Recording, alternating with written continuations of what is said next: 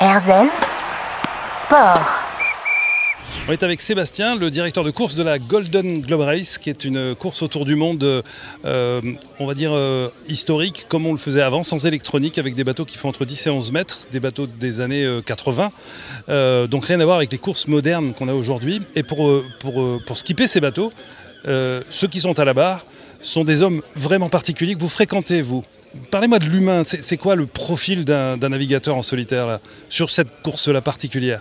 Bah, c'est ce qui est vraiment, euh, vraiment passionnant sur cette course, c'est qu'il y a euh, autant de profils euh, que de marins. C'est vraiment un inventaire à la Prévert.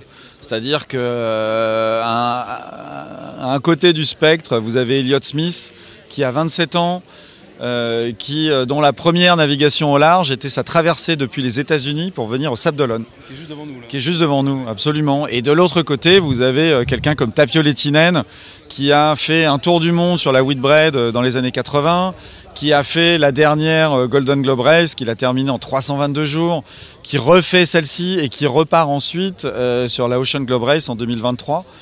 et qui a évidemment une expérience immense. On a aussi beaucoup de gens qui viennent euh, de la pêche, euh, du commerce, euh, de la Royale et, de leurs marines respectives qui ont appris à naviguer dans leur jeunesse au sextant. Et on a également une femme, mais alors quelle femme, hein, Kirsten Schaffer, qui a plus de 200 000 milles de navigation dans des zones assez hostiles, hein, puisqu'elle fait, elle est skipper sur, sur Pélagique, et qui est également une aventurière et n'a pas peur de la solitude, puisqu'à 22 ans, elle a euh, traversé, pour rentrer euh, d'Europe, elle a traversé l'Afrique à vélo euh, toute seule. donc en, presque un an. Hein. donc, donc voilà, ce sont des, gens très spéciaux. Et pour des skippers de compétition, moi je les trouve à la fois romantiques et contemplatifs. Ce sont des gens qui recherchent l'isolement, et, le dénuement relatif dans lequel ils vont vivre cette course. Et tout, le monde leur demande pourquoi. Et en fait, ils auraient d'autres opportunités de faire le tour du monde, mais ils ont choisi cette course parce qu'elle leur apporte quelque chose de spécial. Donc c'est vraiment, euh, c'est vraiment un groupe très très spécial. C'est une expérience humaine pour vous, j'imagine, directeur de course, une responsabilité aussi, puisque là, on parle d'une course seule euh, en, pleine mer, dans les, dans les mers compliquées du globe, euh, donc de responsabilité pour la sécurité aussi. Euh, quelle, relation vous avez, vous, à l'intérieur de vous-même avec eux? Dans quel état vous êtes là? Ils vont partir demain? Ils vont partir demain. Alors en plus c'est des skippers qu'on connaît depuis longtemps hein, parce qu'on les accompagne dans leur préparation et dans leur conformité à la vie de course de manière à ce qu'ils aient tous les éléments de sécurité à bord mais aussi toutes les formations de sécurité. Donc on les accompagne depuis pour certains depuis plus d'un an. Euh, on les connaît très bien. Je suis un peu plus émotif que, je ne l'aurais pensé finalement parce qu'on a passé beaucoup de temps ensemble pour le prologue à Rijon. On a passé beaucoup de temps ensemble ici, euh, ici au Sable d'Olonne et on commence, euh, on commence à bien se connaître. mais je vois chez eux à la fois un niveau de préparation très élevé et une vraie envie de, une vraie envie d'y aller. Donc, donc c'est quelque chose qui me, qui me rassure. C'est pas des gens qui sont là par hasard, vraiment.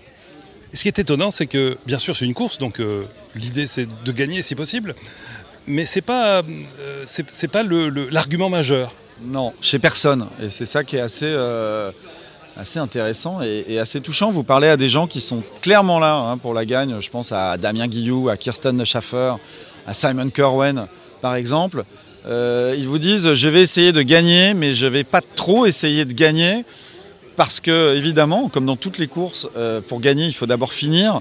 Et c'est peut-être encore plus compliqué sur cette course-là du fait de sa longueur. C'est-à-dire que euh, bah, plus de 200 jours en mer, euh, le matériel va souffrir, les voiles vont s'user plus vite, le gréement courant va effectivement s'user. Donc il y a une vraie relation, alors qui est vraie hein, dans toutes les courses, mais une relation avec son bateau qui est, bah, qui est d'en prendre soin pour que le bateau puisse prendre soin de vous. On vient dans un instant, on va parler de, ce qu'ils peuvent faire pendant qu'ils sont en course. À tout de suite. Erzen Sport. On est avec le directeur de course de la Golden Globe Race qui est parti le week-end dernier depuis les Sables d'Olonne, donc euh, émission qui a été enregistrée la veille, samedi. Sébastien, vous êtes le directeur de course donc. Est-ce que les, les, 16 euh, marins qui, sont, qui partent euh, donc avec pas de matériel électronique, ils ont des radios quand même Oui, alors ces marins en fait, ont accès à tout le matériel de sécurité et de communication moderne. Euh, ça, c'est la grosse différence avec 1968. La différence, c'est que ce matériel, des désalinisateurs, euh, des balises de positionnement, des téléphones satellites euh, et d'autres instruments et d'autres matériels de sécurité sont dans un sac scellé. Et que s'ils ouvrent ce sac scellé, euh, ils sont relégués en catégorie Chichester et donc ils ne sont plus en compétition pour ce qu'on pourrait appeler la victoire. Euh, mais ils peuvent terminer leur, euh, leur tour du monde. Donc effectivement, ils ont accès à pas mal, euh, pas mal de matériel de sécurité. Et on a aussi euh, assoupli les règles, hein, euh, notamment au niveau de l'énergie. Ils ont euh, bien sûr euh, des panneaux solaires, ils ont un minimum de 160 watts de panneaux solaires à emmener, euh, des éoliennes, euh, des hydrogénérateurs, euh, accès à un téléphone satellite. Euh, malheureusement, ils ne peuvent appeler que la direction de course, donc euh, Don, hein, qui chapeaute la direction de course, moi-même, Lutz Kone, l'assistant directeur de course, mais pas leur famille, par exemple. Est-ce qu'ils ont le droit de se parler entre eux? Alors ils ont le droit de se parler entre eux.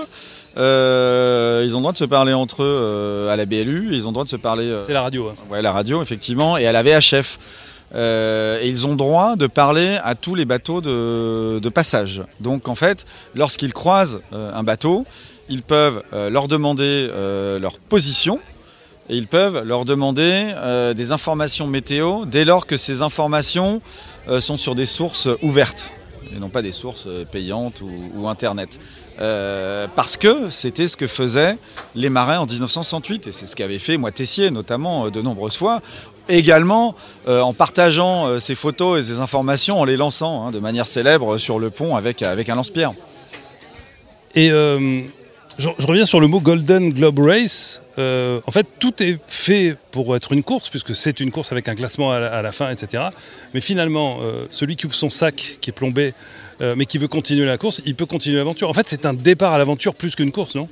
Oui, bien sûr. Alors, euh, bah déjà, une course dans des bateaux euh, oscillants, le, le but n'est pas forcément d'arriver le plus vite. hein, mais C'est quoi la vitesse moyenne de- du...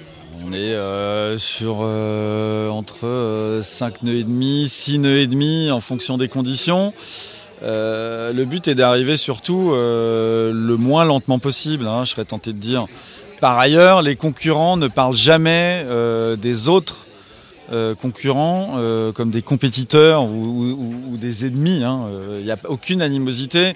La plupart le disent. hein, le premier concurrent, c'est eux-mêmes parce qu'il faut quand même tenir dans des conditions difficiles sur le long, sur, le long terme, et euh, également la mer, parce que, euh, c'est quand même la, grande inconnue de, ce Tour du Monde.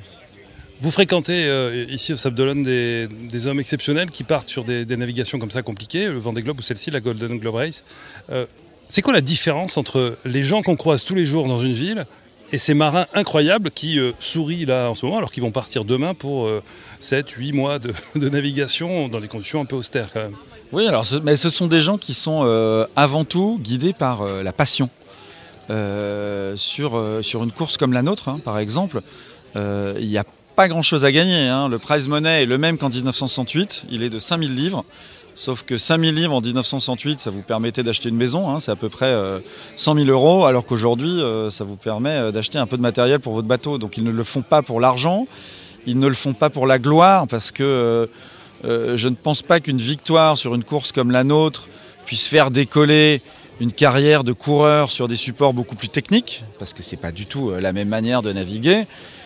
Et puis euh, ils le euh, le font pas non plus pour la gloire, dans le sens où, c'est une course euh, qui est peut-être un peu plus confidentielle que d'autres.